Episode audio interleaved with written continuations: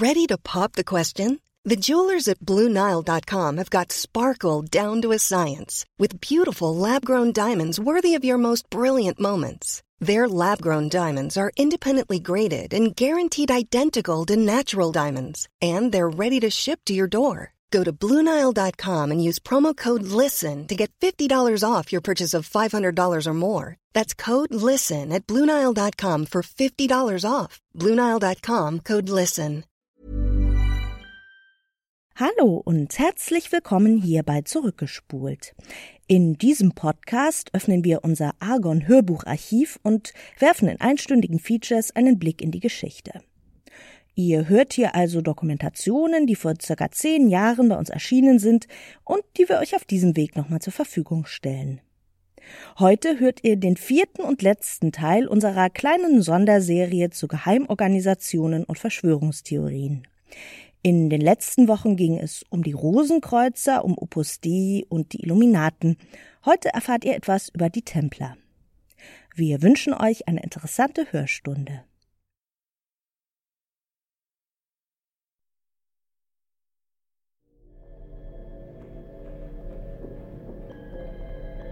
Zwei Dinge darf das Volk niemals erfahren. Was wirklich in der Wurst ist und wer wirklich die Macht hat.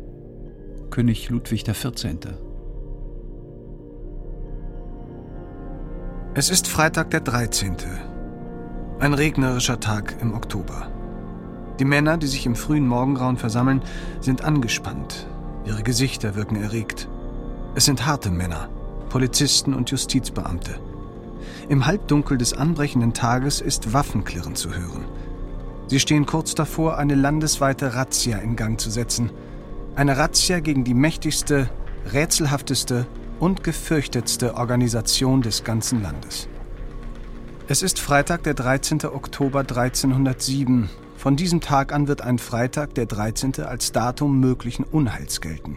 Der Ort, an dem die Polizei und Justiz sich versammeln, ist das Rathaus von Paris.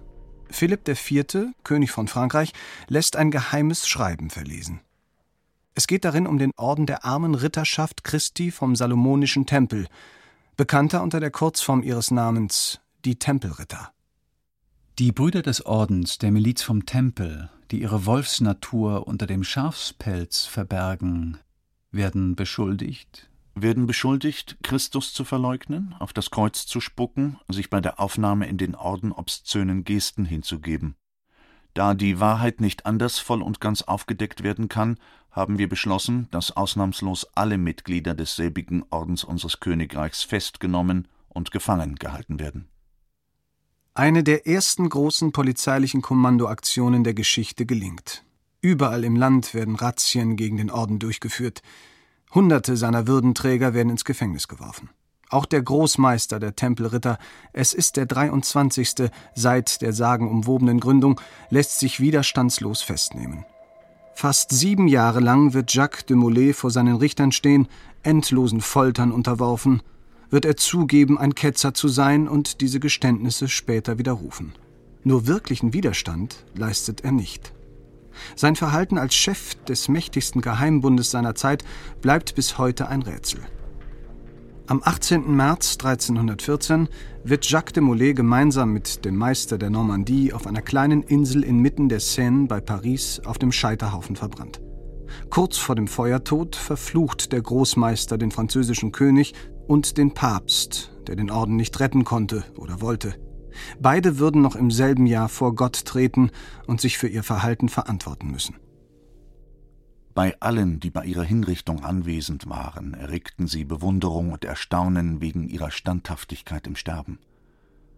Nach ihrem Tod sah man einige Nonnen und Volk herbeilaufen, um ihre Asche als Reliquien einzusammeln, denen wundertätige Kräfte zugeschrieben werden. So beschreibt der Chronist Pierre Villani die grausige Szenerie. Am 20. April desselben Jahres, 1314, stirbt Papst Clemens V. und kurz vor Jahresende verliert der noch junge König Philipp bei einem Jagdunfall das Leben. Die Prophezeiung des letzten Großmeisters der Tempelritter hatte sich auf unheimliche Weise erfüllt. Die Templer Das Geheimnis der armen Ritterschaft Christi vom Salomonischen Tempel.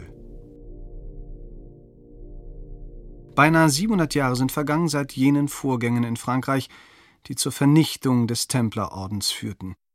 700 Jahre, in denen Reiche auf und untergingen, neue Nationen entstanden und alte Dynastien zu Staub zerfielen.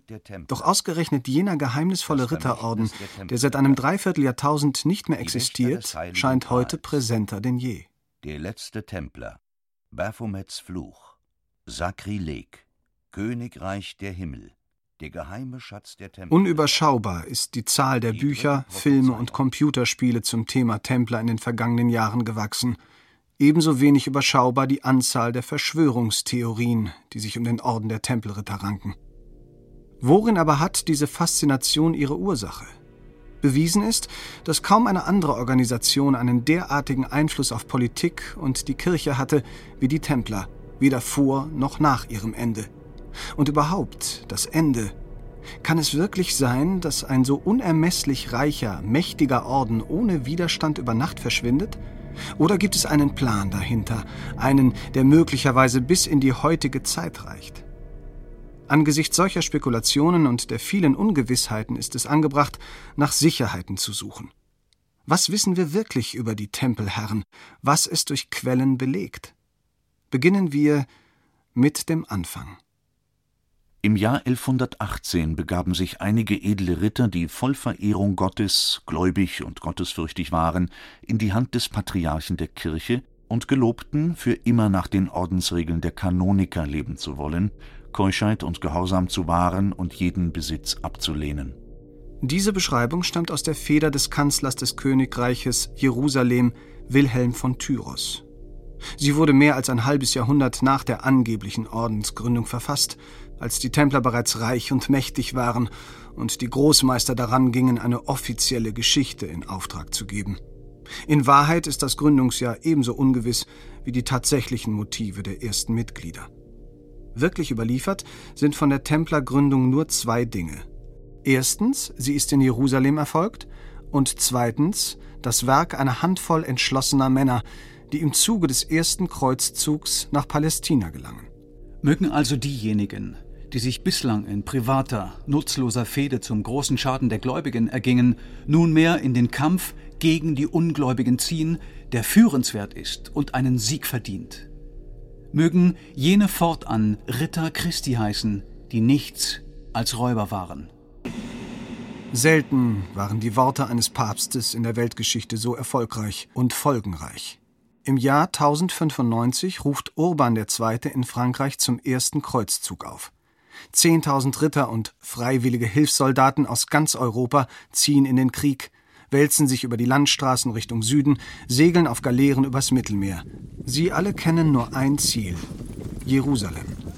Dort wollen sie das Grab ihres Herrn Jesu Christi der Gewalt der Muslime entreißen. Diese stellen mittlerweile eine tolerante und weitgehend friedliche Regierung, nicht ohne jedoch 300 Jahre zuvor Jerusalem mit militärischer Gewalt aus der Hand der christlichen Byzantiner befreit zu haben. Das Byzantinische Reich seinerseits hatte die Eroberung des römischen Imperiums geerbt, das in jahrzehntelangen blutigen Kriegen das heilige Land den Juden entrissen hatte. Kurzum, Jerusalem ist seit langem ein hart umstrittener Fluchtpunkt unzähliger Sehnsüchte und zugleich ein Bündel unlösbarer Widersprüche. 1099 stehen die christlichen Ritter vor den Toren der Stadt.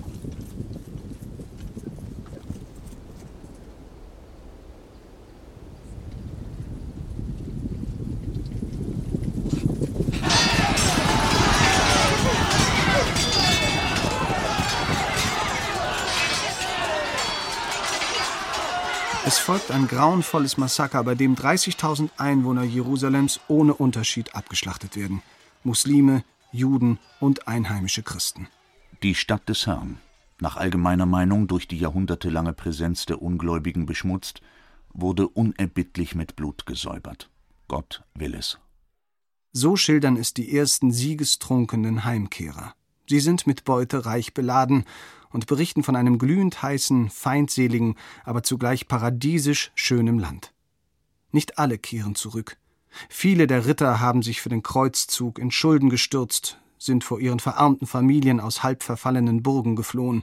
Nun sind sie militärisch die Herren eines weiten Landstrichs am Mittelmeer, der scheinbar nur darauf wartet, unter ihnen aufgeteilt zu werden.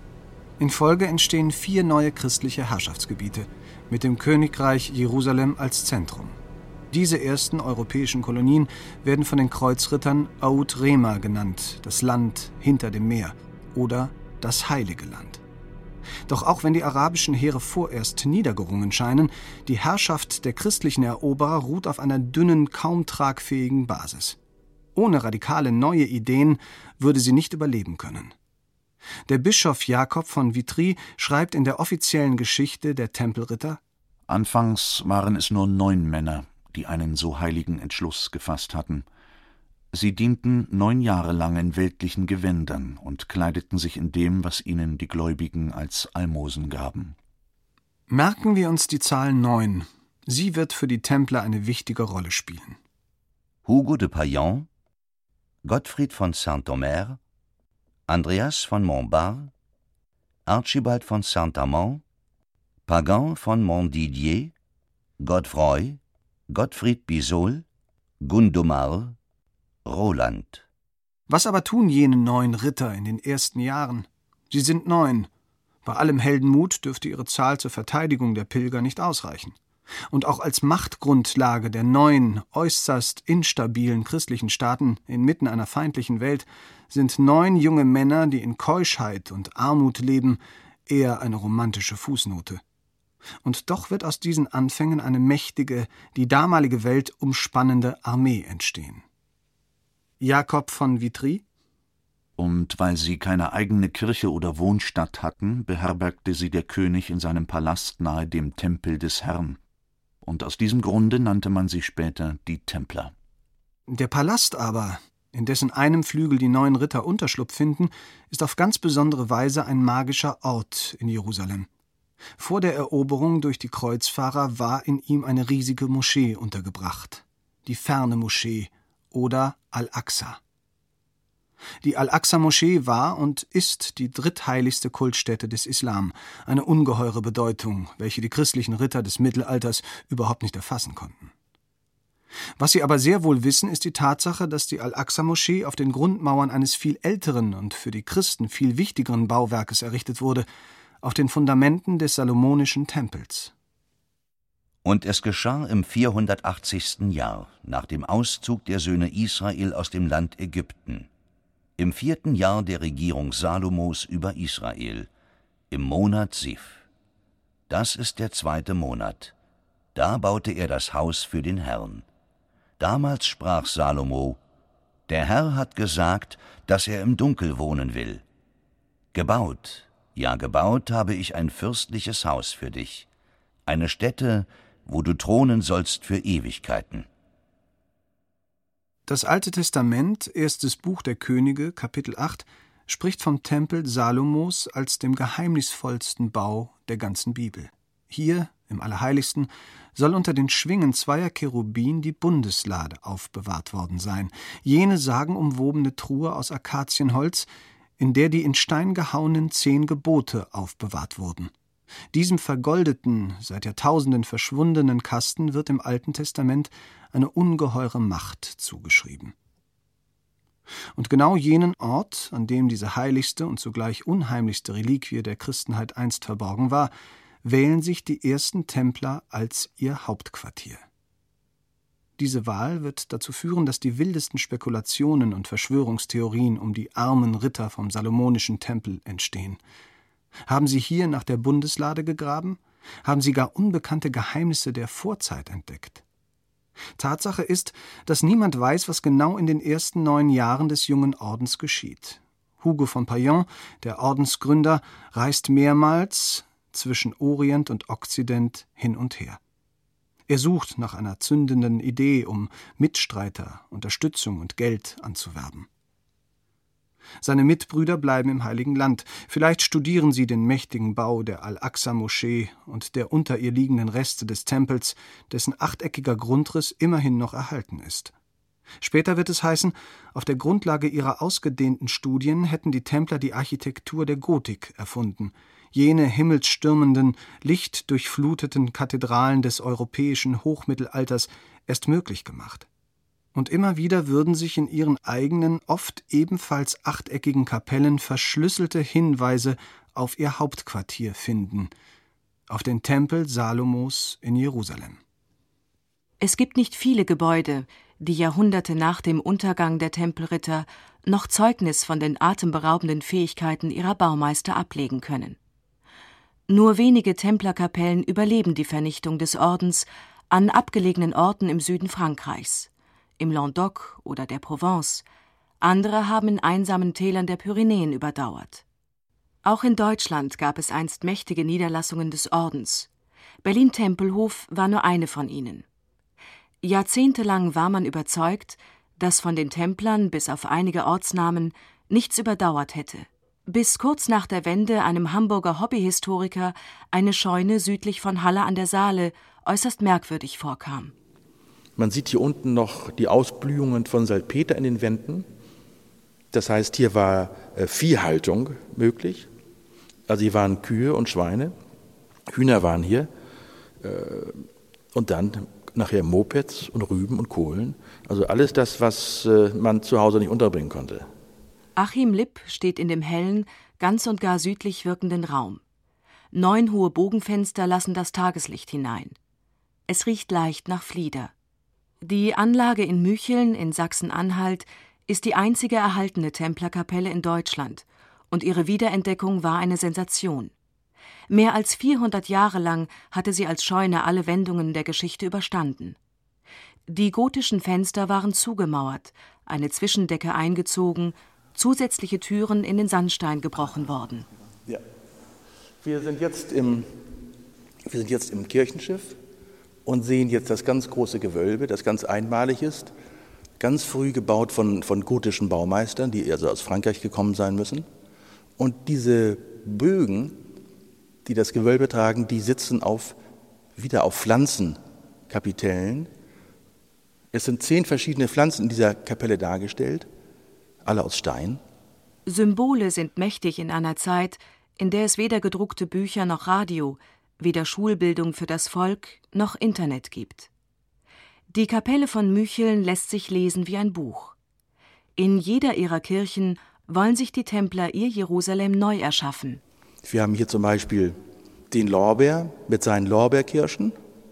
Dann haben wir auf der nächsten äh, Position äh, die Artischocke, eine Pflanze aus, dem, aus äh, Ägypten, die erst sehr spät nach Europa kam. Es sind Heilpflanzen aus dem Orient, die sich hier im Norden des mittelalterlichen Europa wiederfinden. Pflanzen, die die einfachen Menschen aus der Umgebung nie zuvor gesehen hatten. Nur die weitgereisten Templer kannten ihre Bedeutung.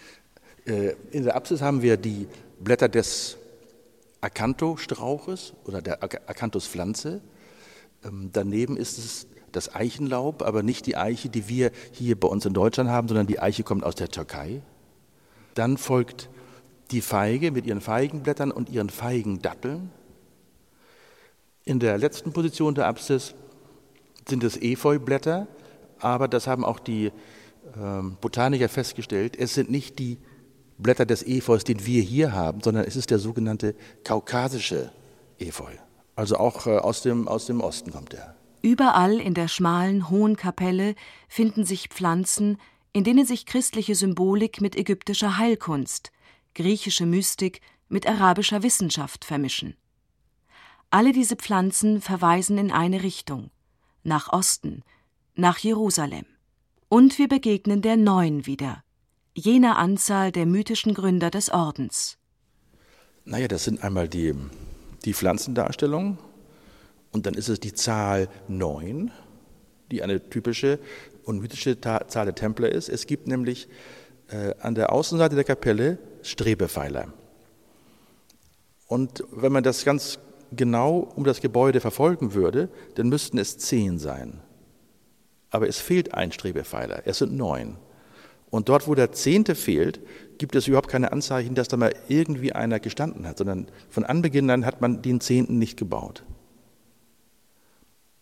Das ist also eines der äh, Eigentümlichkeiten dieser Kapelle. Warum war diese Zahl den Templern so wichtig, dass sie immer wieder in all ihren Bauwerken auftaucht? In Mücheln gibt es neun Pfeiler, neun Bogenfenster, dazu drei Schlusssteine in der Kapelle. Jeder Grundschüler weiß, die Neun ist das Ergebnis der Multiplikation der Drei mit sich selbst.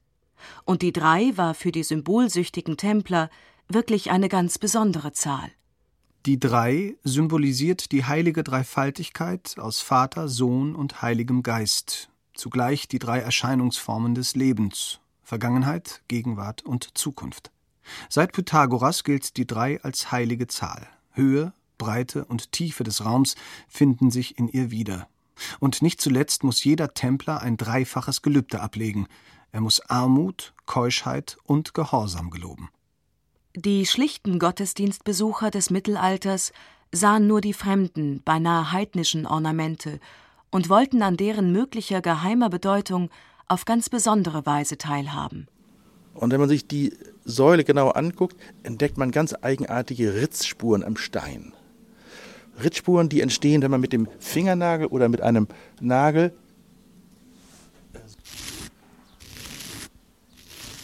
und dann sammelt man dieses Steinmehl auf und äh, leckt es mit, dem, mit der Zunge vom Finger.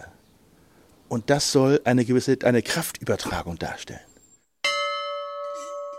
Non nobis Domine, non nobis, sed nomine tu da gloriam. Nicht uns, o Herr, nicht uns, sondern deinem Namen gib Ehre. Neun Jahre nach ihrer Gründung im Januar 1128 geben sich die Tempelritter ihr berühmtes Motto.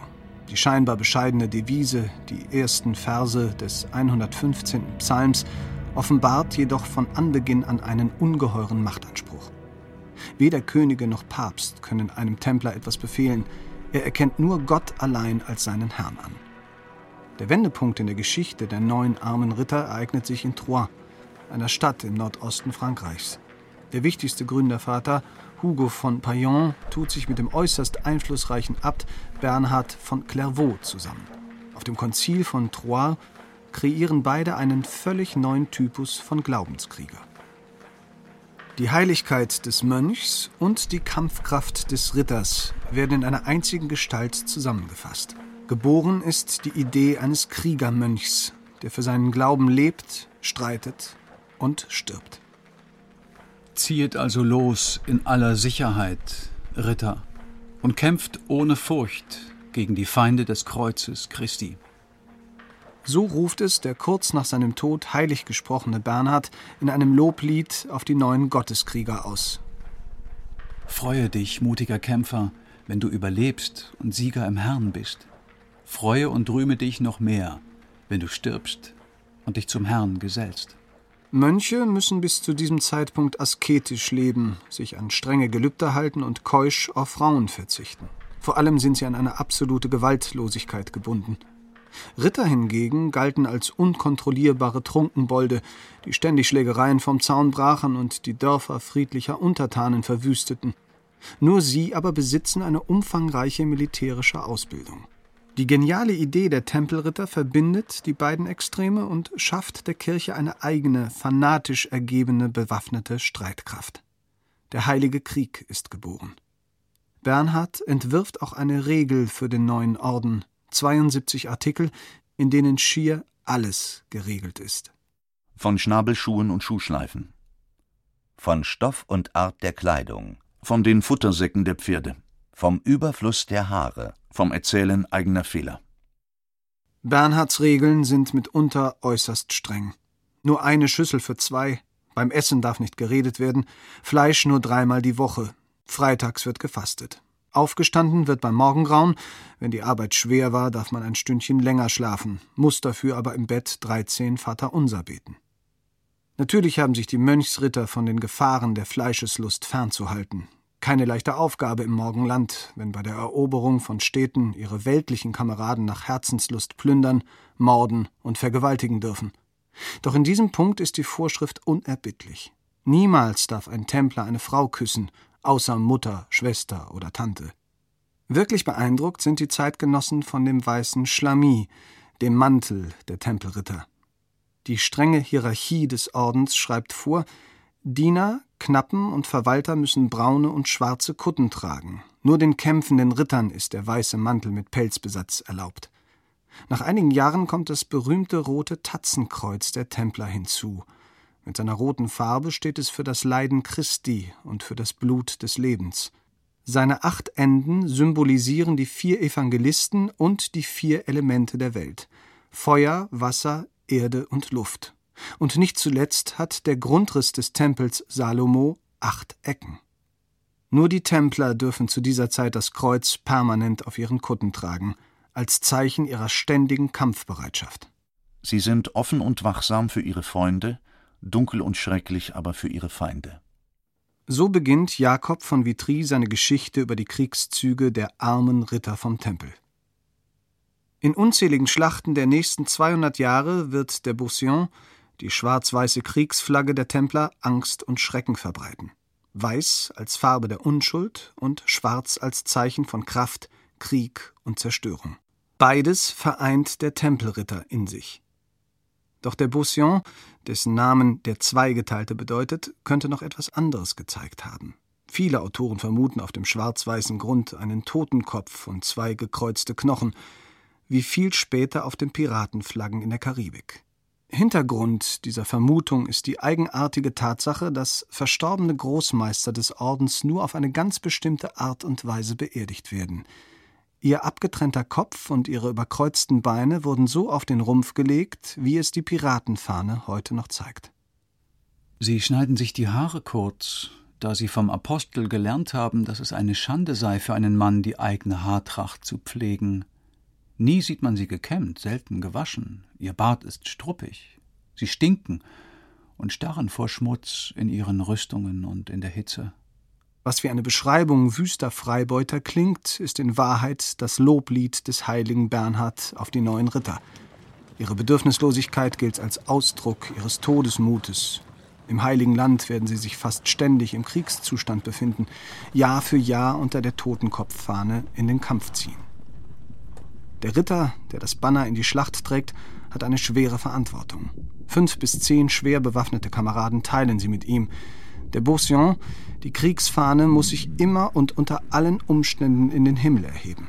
Wer ihn jemals senkt, selbst in Gefahr seines Lebens, wird nach der Schlacht in Ketten gelegt und verliert das Recht, seinen weißen Mantel zu tragen. Die schwerste Strafe für einen Templer. Für ein Jahr und einen Tag muss der Ritterbruder vom Boden speisen und entehrende Arbeiten verrichten. Die Templer haben somit die Uniform und die Verbundenheit zur Fahne erfunden. Sie tragen kurzgeschorene Haare und üppige Bärte. Sie sind eine völlig neue Erscheinung im mittelalterlichen Europa und ihr Erfolg ist ungeheuer. Ich übergebe der Miliz des Tempels mit Zustimmung und Einverständnis meines Sohnes und mit der Billigung meiner Barone die befestigte Burg Graniana, samt den Rittern, die diese Burg für mich halten, und mit der dort lebenden Bevölkerung. Nicht nur Raimund, Graf von Barcelona, beeilt sich, dem neuen Orden beizutreten und ihm im Gegenzug wichtige Geschenke zu machen. Der Templerorden ist die richtige Idee zur richtigen Zeit. Innerhalb kürzester Zeit bewerben sich Hunderte von adligen Rittern um ihre Aufnahme. Erste große Geldgeschenke treffen ein, Grafen, Herzöge und gar Könige vermachen den Templern großen Grundbesitz. Zehn Jahre nach dem Konzil von Troyes sind die armen Ritter eine mehrere tausend Mann umfassende, wohlhabende Bruderschaft. Nun erkennt auch Papst Innozenz II. den Wert der neuen Truppe. Im Jahr 1139 erlässt er eine aufsehenerregende Bulle. In seinem Schreiben gewährt er den Templern Privilegien, wie sie bis dahin innerhalb der Kirche ohne Beispiel sind. Die Templer erhalten das Anrecht, eigene Kirchen zu errichten und eigene Friedhöfe zu besitzen. Auf diesen dürfen sie jedermann bestatten. Die Templer sind nur dem Heiligen Stuhl Rechenschaft schuldig und unterliegen so keinem weltlichen Herrn. Die Templer sind vom Kirchenzehnten befreit und dürfen ihre eigenen Steuern einziehen. Auch ihre Kriegsbeute müssen sie mit niemandem teilen. Die Templer haben das Recht, sich als Geldverleiher zu betätigen. Die Templer unterstehen weder der weltlichen noch der kirchlichen Justiz. Jeglicher regionalen Kontrolle enthoben, entwickelt sich der Templerorden zum ersten multinationalen Großkonzern der Geschichte, zu einer völlig autonomen militärischen und ökonomischen Macht. Schnell wird zusätzlich zum Geschäft des Kämpfens der Umgang mit Geld zum wichtigsten Betätigungsfeld des Ordens. Denn nur ihm war es mit päpstlichem Edikt gestattet, Kredite zu vergeben und Zinsen zu erheben. Das Bankgeschäft floriert, selbst Könige und Päpste sind bei den Templern hoch verschuldet. Immer mehr Liegenschaften, Steuereinnahmen, Geld, Gold und Juwelen werden von den verschwiegenen Kaplänen des Ordens verwaltet. Neben den weißen, kämpfenden Rittern im Morgenland werden die schwarz gekleideten Verwalter und Manager in der fernen Heimat immer wichtiger. Das Siegel der Streiter Christi aber zeige zwei Ritter, die hintereinander, Bauch an Rücken, auf einem Pferd sitzen und in die Schlacht ziehen. Vielleicht verweist auch das eigenartige Templersiegel der zwei Männer auf einem Pferd auf diese Dualität zwischen der kämpfenden und der geldvermehrenden Truppe. Es zeigt tatsächlich das beinahe lächerlich wirkende Bild von zwei hintereinander sitzenden Rittern auf einem einzigen Pferd. Dabei mangelte es an Pferden wahrlich nicht. Jedem Kämpfer standen drei Rösser für die Schlacht zu. Dieses Siegel hat seit Jahrhunderten Rätsel aufgegeben. Soll es Kameradschaft und Armut suggerieren? Möglicherweise aber steht es für die Doppelnatur des Ordens als Kampftruppe und Bankkonzern. Ein wahrer Geniestreich gelingt den Templern mit der Erfindung des Kreditbriefs.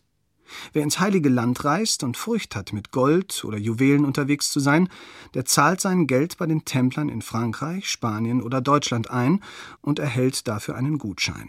Wird dieser Scheck im Orient vorgezeigt, bekommt er den Gegenwert von den dortigen Templerverwaltern ausgezahlt, gegen eine saftige Gebühr, versteht sich. 150 Jahre nach ihrer Gründung haben die Templer Europa mit einem Netz aus 9000 Niederlassungen, Komtureien genannt, überzogen. Mehr als 30.000 Brüder verwalten ein mächtiges Imperium. Auch in dieser Zeit um 1270 wird der Templerhof Mücheln gegründet. Die Reste der aus großen Blöcken errichteten Außenmauern und Wachtürme sind noch immer zu sehen. Malerisch fügt sich die Komturei in den Lauf der Saale ein. Wie alle Templeranlagen ist auch Mücheln Festung und Kloster zugleich. In unmittelbarer Nähe befindet sich die Burg Wettin, das Stammschloss der sächsischen Könige, natürlich auch Mitglieder des Ordens. Sie überließen den Templern den Grund und Boden für ihre neue Niederlassung. Selbst hier, am nördlichen Rand der damals christlich zivilisierten Welt, ist aus den Bauwerken der Templer ihre einzigartige Stellung in der Kirche herauszulesen. Naja, und der Tresor natürlich, nicht? Nicht? Also ein Tresor ist für eine Kapelle ja eigentlich ein völlig ungewöhnliches Ding, weil äh, man in der Kirche eigentlich nicht mit, mit Schätzen umgeht. Nicht? Und das hier ist so offensichtlich äh, anders gewesen. Achim Lipp hat die Faszination für die Templerkapelle Mücheln nicht mehr losgelassen, seit er sie Mitte der 90er Jahre zum ersten Mal erblickte. Er kaufte kurzerhand das gesamte Gelände und zog von Hamburg an die Saale. Der großgewachsene Mann trägt eine Brille und Strohhut, mit langsamen Bewegungen zeigt er links neben den Altar. Dort ist ein seltsames Viereck aus weißen, regelmäßig behauenen Steinen erkennbar, die Stelle unterscheidet sich deutlich vom Rest des halbrunden Altarraums. Wenn man mit Geld umgeht, braucht man eine Aufbewahrungsmöglichkeit. Man braucht einen Tresor.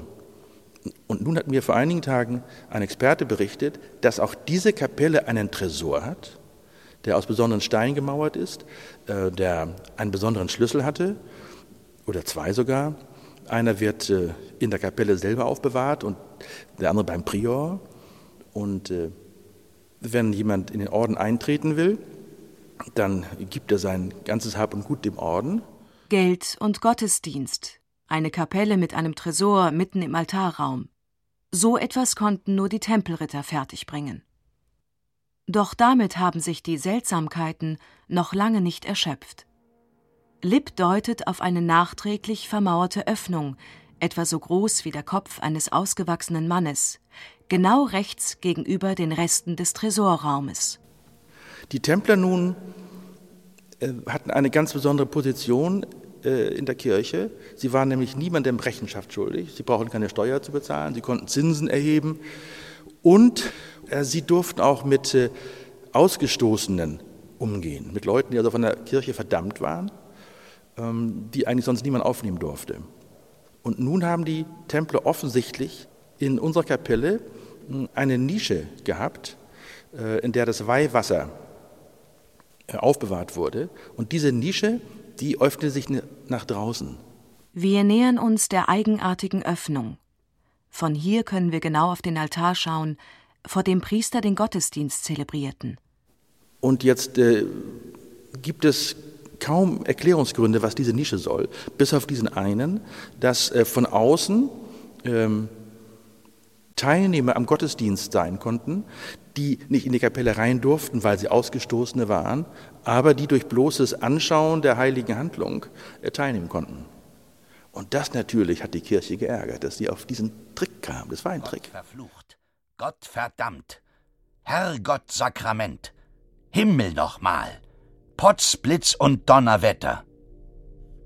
Fluchen wie ein Templer. Das war im Mittelalter ein geflügeltes Wort. Denn die Mönchssoldaten haben noch einen weiteren Trick auf Lager, der ihnen aber langfristig zum Verderben werden sollte. Mit einer zu ihren Gunsten abgeänderten Übersetzung ihrer Ordensregel aus der Kirchensprache Latein ins gebräuchlichere Französisch verschaffen sie sich ein zusätzliches Privileg. Nur ihr Orden darf demnach ausgestoßene, verbannte, ja selbst von der Kirche exkommunizierte Ritter aufnehmen, solange diese das Waffenhandwerk verstehen. Mit der sich zunehmend verschärfenden militärischen Lage im Heiligen Land verwandelt sich der kämpfende Teil des Ordens nach und nach in eine Art Fremdenlegion. Die rauesten Gesellen aus ganz Europa wissen, dass sie ihrer Strafe entkommen können, wenn sie den weißen Mantel der Templer anlegen. Was aber geschieht mit einem Ritter, der an die Tür eines Templerhofes in Europa klopft und um die Aufnahme in den Orden bittet? Nach gründlicher Prüfung der Grundvoraussetzung, dass derjenige ein freier Mann und kein leibeigener Bauer ist, und den Umgang mit den Kampftechniken zu Pferde und zu Fuß beherrscht, wird der betreffende Ritter in eine kleine Kammer neben der Templerkapelle geführt.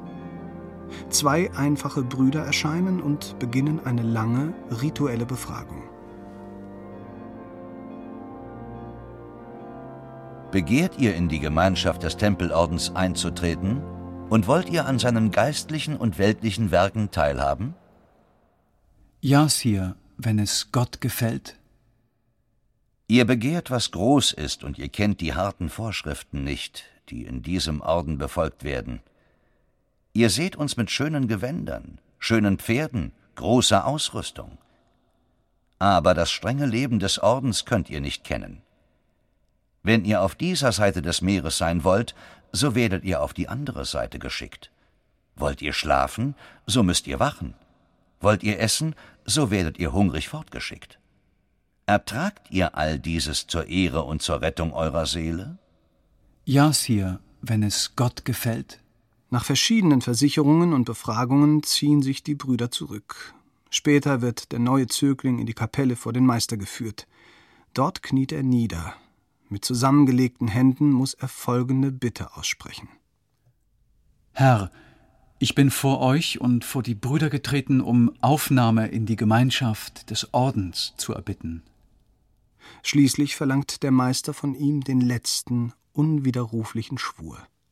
Ihr müsst bei Gott und der Jungfrau Maria schwören und versprechen, dass ihr dem Großmeister des Tempels stets gehorchen werdet, dass ihr die Keuschheit, die guten Sitten und Gebräuche des Ordens einhalten werdet, dass ihr besitzlos leben werdet dass ihr alles tun werdet, um das zu bewahren, was im Königreich Jerusalem erworben worden ist.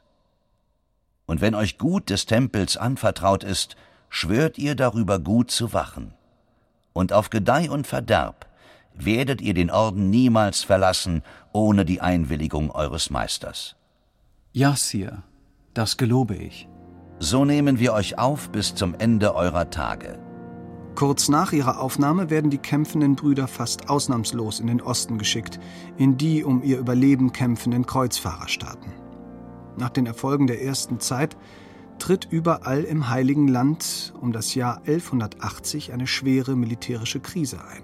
Die christlichen Machthaber sind zerstritten. Sie können sich nicht auf eine gemeinsame Politik einigen. Im Kern geht es um die Frage, ob die Heere der Eroberer weiter vordringen oder sie sich mittelfristig mit ihren arabischen Gegnern arrangieren. Dabei verkennen viele Christen vollkommen, dass ihre Machtbasis zu gering ist, um einer dauerhaften Konfrontation mit den stärker werdenden Heeren des Islam standzuhalten. Die Templer lehnen neue Eroberungen ab, die ohnehin nicht zu halten sind. Wilhelm von Tyros Der Templergroßmeister und die anderen Brüder aber wollten sich in diese Affäre nicht einmischen und sagten, sie zögen nicht mit dem König in den Krieg. Es ist wohl möglich, dass sie sahen, dass der König keine guten Gründe vorzubringen hatte, um einen neuerlichen Krieg gegen die Araber zu führen. Meist stehen die ortskundigen Templer in ihren besten Jahren auf der Seite der Vernunft. Sie kümmern sich um Waffenstillstände, schließen Verträge ab, um Massaker an der muslimischen Bevölkerung eroberter Städte zu verhindern und vergeben sogar Kredite an islamische Herrscher, um diese von Angriffen abzuhalten.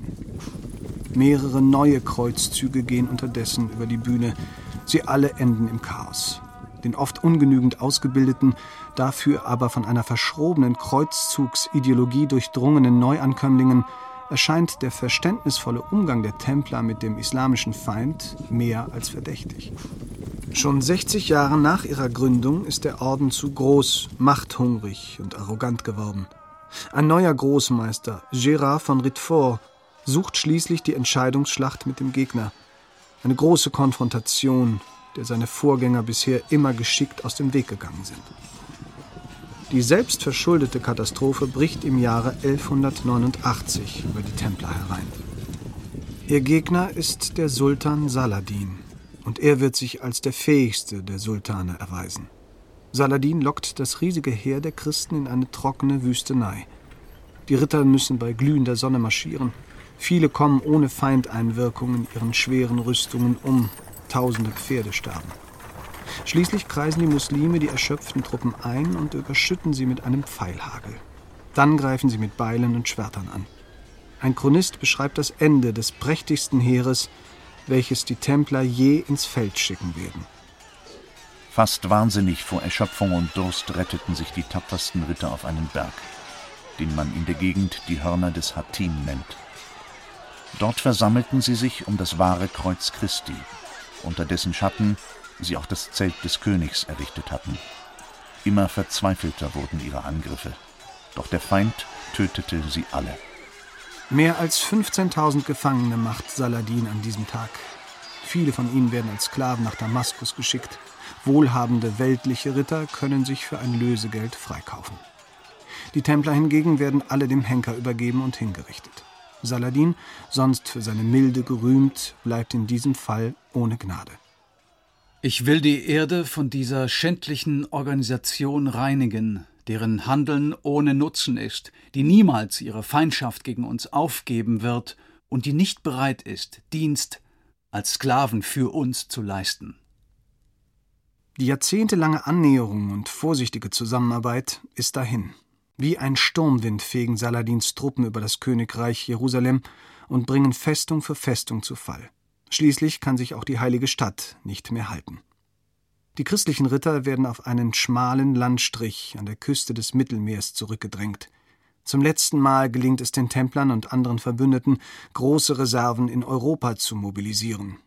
Geld und Truppen strömen in die Reste des heiligen Landes. Ein verzweifelter, letztlich auswegloser Kampf, der sich noch einmal beinahe 100 Jahre lang hinzieht. Aus dieser Zeit der verzweifelten Abwehrkämpfe stammen Berichte, dass sich die Templer um ein Bündnis mit einer gefürchteten islamischen Sekte bemühen, den Assassinen. Dieser Geheimbund, der wie die Templer die Farben Schwarz, Weiß und Rot verwendet, gilt als die erste effiziente Terrororganisation der Geschichte. Bei ihren Mordanschlägen benutzen sie stets den Dolch, doch ihre Attentäter machen nach einem gelungenen Anschlag keine Anstalten zur Flucht. Es gilt als Schande, seine Mission zu überleben – von den Assassinen stammt die Idee der Selbstmordattentäter, die glauben, nach ihrer Tat direkt ins Paradies einzugehen. Auf den ersten Blick scheinen es mehr als eigenartige Verbündete für die christlichen Templer zu sein. Doch die Assassinen gelten innerhalb des Islam ihrer Zeit als Abtrünnige, die verfolgt werden. Nach der Devise Der Feind meines Feindes ist mein Freund glauben die Templer an eine Zusammenarbeit.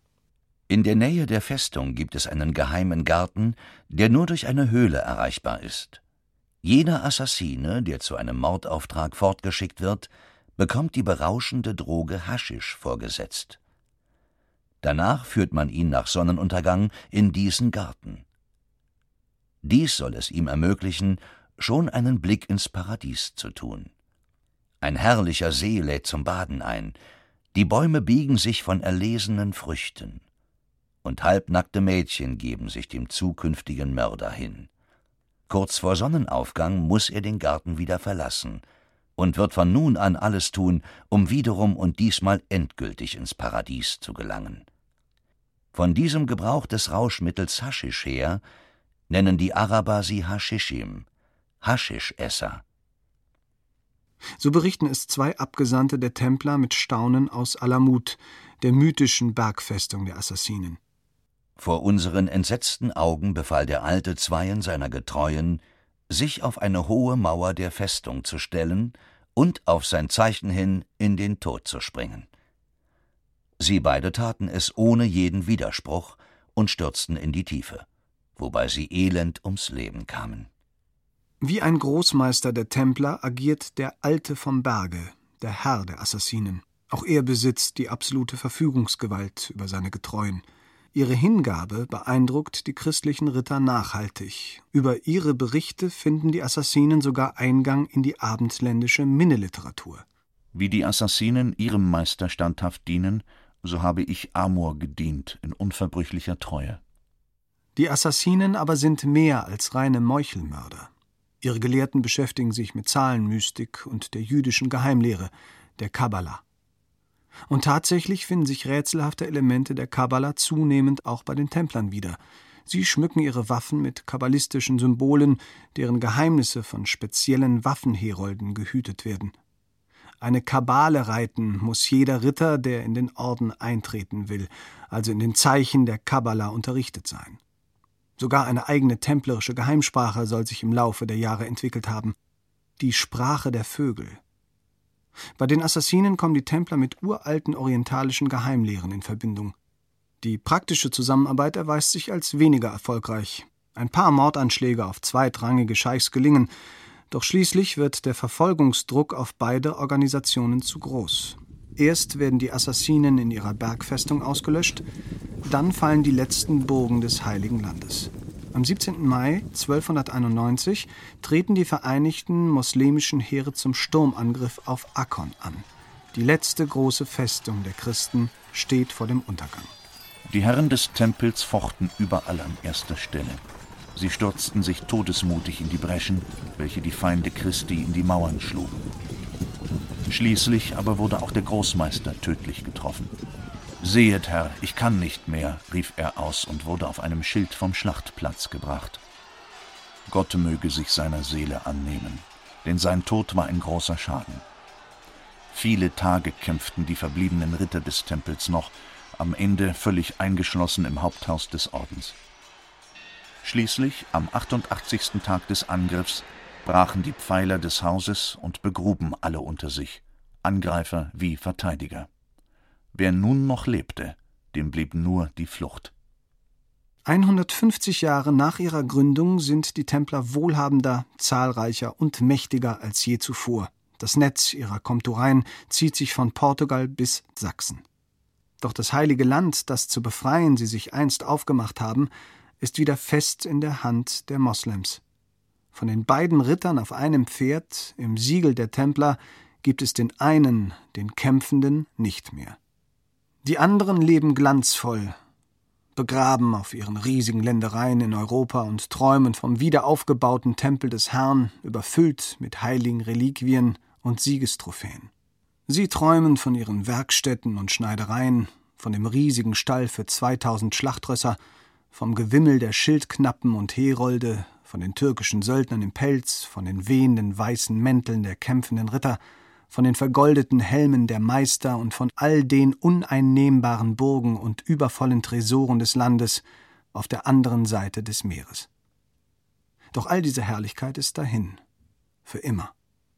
Und ich sage euch, wenn die Templer uns ohne Neid geholfen hätten, so hielten wir heute ganz Syrien, Jerusalem und Ägypten. Wer sagt das? Immer mehr hasserfüllte Flugschriften tauchen Anfang des 14. Jahrhunderts auf. Über dem Tempelritterorden ziehen sich dunkle Wolken zusammen. Schon lange sind sie von vielen im Volk durch ihren Reichtum und ihre Arroganz verhasst. Doch nun, nach dem Verlust des Heiligen Landes, verstärken sich die Angriffe massiv. Zu den aufmerksamsten Zuhörern dieser Propaganda gehört der junge französische König Philipp der Schöne. Er ist bei den Templern hoch verschuldet. Das halbe Land ist seiner Kontrolle entzogen, weil es sich im Besitz der Templer befindet. Der König ersucht fast unterwürfig darum, Ehrenmitglied des Ordens zu werden und wird brüsk abgelehnt. Eine Beleidigung, die sich der König merkt. Er beginnt im Verborgenen, besticht abtrünnige Templer, um von ihnen verräterische Aussagen zu erlangen. Fleißig notieren die königlichen Kommissare schlimmstmögliche Vorwürfe Ketzerei, Gotteslästerung, Homosexualität. Jetzt rächt sich, dass die Templer auch viele unzuverlässige Ritter aufgenommen haben, die gegen Geld bereit sind, beinahe jedes Papier zu unterschreiben. Aber es ist generell der Zeitgeist Anfang des 14. Jahrhunderts, der das Schicksal der Templer bestimmt. Sie sind übernational in einem Augenblick der Geschichte, in der die Nationen sich herausbilden und eifersüchtig gegeneinander Krieg führen. So passend ihre Idee 200 Jahre zuvor war, so antiquiert und geradezu lächerlich, wirkt sie in den neuen Zeiten. Nur der Papst in Rom hält seine Hand noch schützend über den Orden. Doch der französische König lässt einen Mordanschlag auf den Heiligen Vater ausführen, einen Anschlag, den die Templer als päpstliche Leibwache nicht verhindern können. Sein Nachfolger lebt in ständiger Todesangst vor Philipp. Vier Jahre versucht der neue Papst, sich mit bürokratischen Finden zu wehren. Schließlich muss er im Frühjahr 1307 seine Zustimmung zur Eröffnung eines offiziellen Verfahrens gegen die Templer geben. Nun geht alles sehr schnell. Am 14. September 1307 lässt der französische König versiegelte Botschaften an alle Vögte und Seneschale des Reiches verschicken. Am 13. Oktober, jenem berühmten ersten Freitag, den 13., werden die Templer überall in Frankreich umstellt. Und damit beginnt ein weiteres Rätsel des Ordens.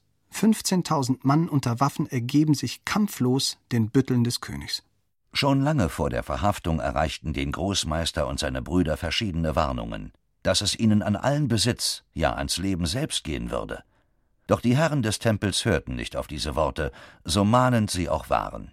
Neue Dokumente belegen, dass Großmeister Jacques de Molay und andere hohe Würdenträger schon Monate vor der Aktion informiert sind. Aber sie treffen keinerlei Vorbereitungen zu ihrer Verteidigung.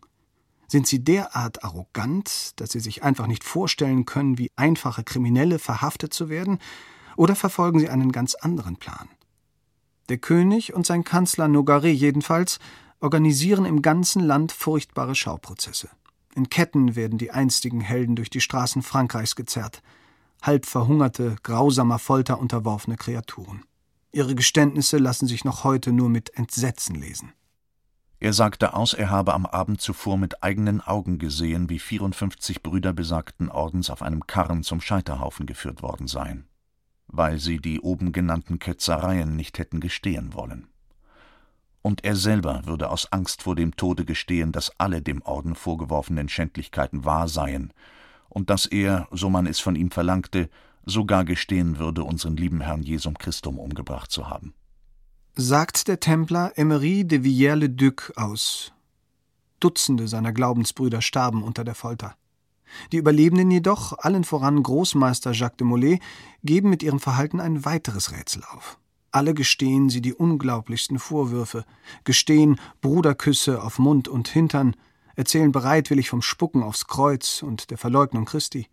Ihr dunkelstes Ritual aber drehte sich nach diesen Geständnissen um ein rätselhaftes Abbild in Form eines Kopfes, genannt Baphomet. Worum es sich bei diesem Kopf gehandelt haben kann, weiß bis heute niemand. In der Anklageschrift des Königs lautet der Vorwurf Wir werfen euch vor, dass es in allen euren Provinzen Idole gibt, das heißt Köpfe, von denen einige drei Gesichter haben, andere nur eines, und dass sich an manchen Stellen in euren Kirchen Menschenschädel finden lassen. Diese Idole betet ihr als euren Gott an, denn ihr sagt, dass dieser Kopf euch retten wird. Um den Baphomet ranken sich unzählige Legenden. Die einen behaupten, sein Name sei eine Verballhornung des arabischen Mahomet. Hier brechen diffuse Vorbehalte wegen der Zusammenarbeit der Templer mit islamischen Gruppen auf. Aber Muslime verehren nun mal keine Bildnisse des Propheten Mohammed. Andere Theorien sprechen von den berühmten grünen Männern, heidnischen Symbolen, die sich immer wieder in schottischen und irischen Kirchen finden und die auf die Kelten zurückgehen sollen. Eine sehr gewagte These bringt das berühmte Turiner Grabtuch ins Spiel. Das angeblich hierauf sichtbare Antlitz Jesu soll von Templern angebetet worden sein. Tatsächlich taucht das Grabtuch offiziell zum ersten Mal in einer südfranzösischen Kapelle auf, wenige Jahre nach dem Ende des Ordens. Seltsamerweise aber verlieren auch die Inquisitoren des Königs schnell ihr Interesse an diesem Rätsel. Der Baphomet wird nie gefunden und in den endgültigen Urteilen taucht er nicht mehr auf. Mittlerweile sitzen die Obersten des Ordens seit zwei Jahren im Kerker. Nun schafft es der Papst, sich das Verfahren unterstellen zu lassen, und plötzlich widerrufen alle Inhaftierten ihre Geständnisse. Nichts sei wahr, alles nur unter der Folter erpresst worden, er, der Großmeister Mollet, sei ohnehin nur ein armer, unwissender Ritter, der den ganzen Prozess nicht verstehe. Alle scheinen gerettet, doch nun geschieht ein weiteres Rätsel. Der Papst gibt die eben erst errungene Prozesshoheit an den französischen König zurück und löst kurz danach seinen treuesten Orden ganz auf. Jacques de Molay gilt gemeinsam mit den anderen Oberen des Ordens als rückfälliger Ketzer und gesteht plötzlich erneut. So geht es weitere fünf Jahre hin und her. Die Templer werden so grausam gefoltert, dass ihnen das Fleisch von den Knochen gefallen sei, berichten Augenzeugen. Schließlich soll der ehemalige Großmeister am 19. März 1314 als gebrochener Mann zu lebenslanger Kerkerhaft verurteilt werden. Doch nun rafft er sich zu plötzlicher Würde auf, leugnet alles und beteuert, die Brüder hätten nur eine einzige Sünde begangen: den Tempel verraten. Die Geduld des Königs ist am Ende. Noch am selben Tag wird Jacques de Molay mit einem Mitgefangenen auf der Seine-Insel verbrannt. Überall im Land lodern die Scheiterhaufen. Hunderte Templer sterben in den königlichen Kerkern. Doch die übergroße Mehrheit verschwindet einfach, schließt sich anderen Orden an, will einfach nur noch vergessen werden. König Philipp hat sein Hauptziel erreicht. Der mächtigste Orden des Abendlandes ist vernichtet. Aber ein zweites, mindestens ebenso wichtiges Ziel bleibt merkwürdigerweise unerfüllt. Von den unermesslichen Reichtümern der Templer, von ihren riesigen Schätzen im Pariser Hauptquartier, von all den Bergen aus Gold und Edelsteinen, die sie in 200 Jahren Krieg erobert haben, von all dem findet sich nichts. Es berichtet die Legende, dass in der Nacht vor jenem verfluchten Tage der Verhaftung aller Brüder drei große Wagen aus dem Pariser Tempel abgefahren seien hochbeladen mit allerlei Schätzen der Miliz. Ihr Ziel aber sei nur den obersten Brüdern bekannt gewesen, und niemand weiß heute mehr, wohin sie einst gefahren sind. Die spurlos verschwundenen Schätze beschäftigen bis heute die Fantasie von Glücksrittern und Historikern. Niemand wusste oder weiß etwas über ihren Verbleib zu berichten. Nicht einmal, ob sie wirklich existiert haben, ist restlos geklärt. Da nichts über seinen Verbleib bekannt ist, kann der sagenhafte Schatz praktisch überall sein. Jede Komturei kann das verborgene unterirdische Versteck enthalten. An vielen Orten, vor allem in Frankreich und Spanien, wurde bereits gegraben. Bislang vergebens. An vielen, doch noch längst nicht an allen. Zusammen mit Achim Lipp verlassen wir die Templerkapelle Mücheln mit ihren orientalischen Pflanzen, mit ihrem seltsamen Tresor und den hochgezogenen neun gotischen Fenstern. Rechts vom Eingang ist ein rotes Absperrband zwischen zwei Gebäuderesten gespannt. Dazwischen gähnt eine dunkle Öffnung, kühl, ein wenig modrig weht es daraus hervor. Wir beginnen die Treppe hinabzusteigen. Also wir gehen eine verwunschene, wackelige Treppe runter, sechs Meter unter die Erde und betreten ein Gewölbe, das aus der Bauzeit der Templerkapelle stammt. Wir haben bisher noch keine Ahnung, wozu dieses Gewölbe diente. Auffällig ist, dass an den beiden Stirnseiten des Gewölbes sich vermauerte Türen befinden. Wir gehen mal hier ans Ende.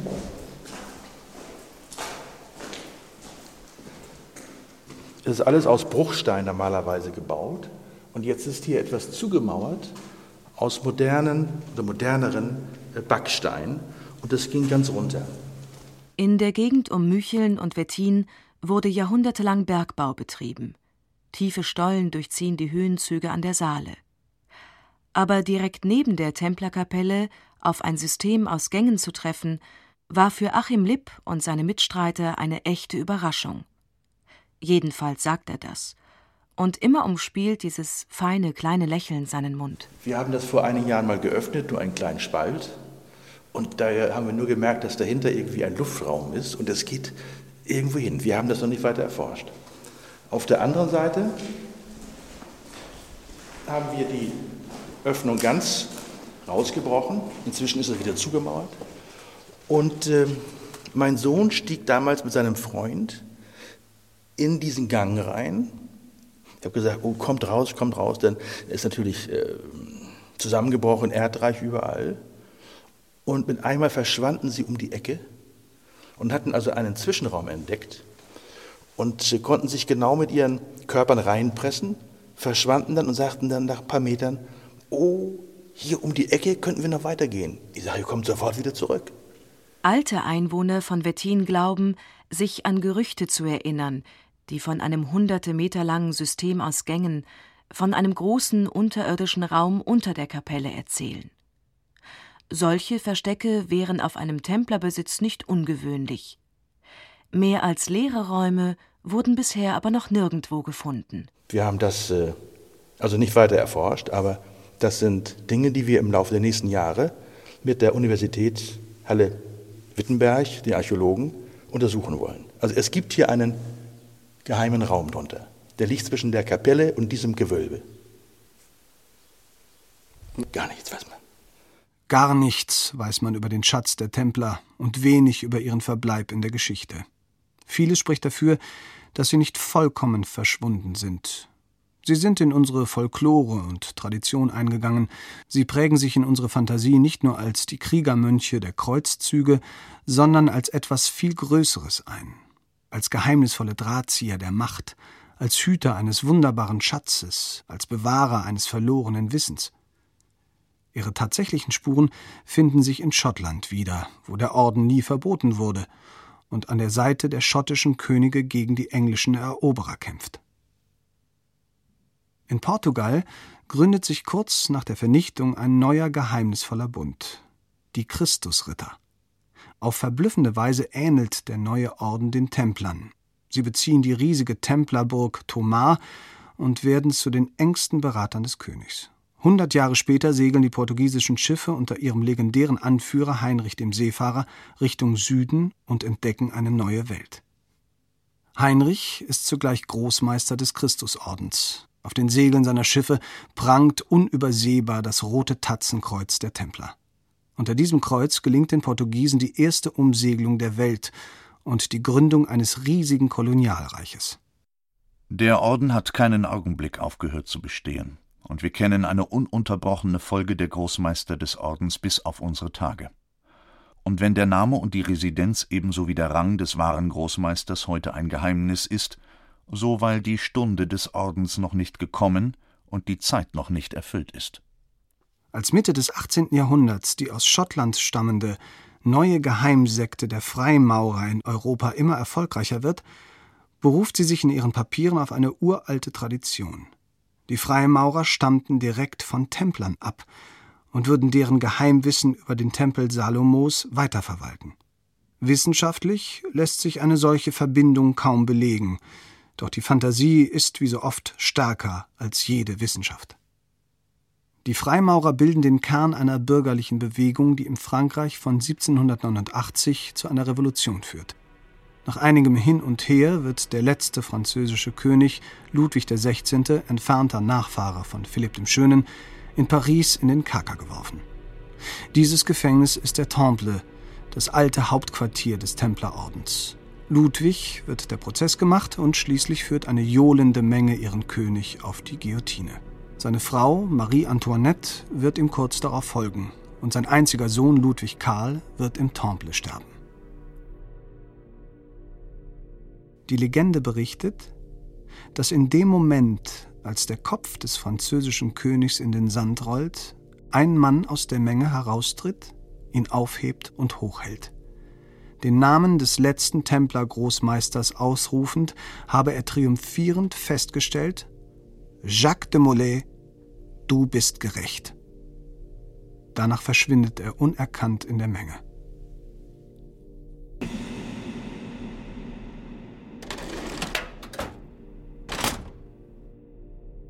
Die Templer. Das Geheimnis der armen Ritterschaft Christi vom Salomonischen Tempel. Hördokumentation von Jan Peter und Thomas Teubner. Kommentar Oliver Nitsche. Zitate Anna Dramski, Gerald Paradies, Matthias Schervenikas, Martin Wehrmann. Regie Dirk Schwibbert. Eine Produktion von Mainland Media im Auftrag von Argon Hörbuch 2008.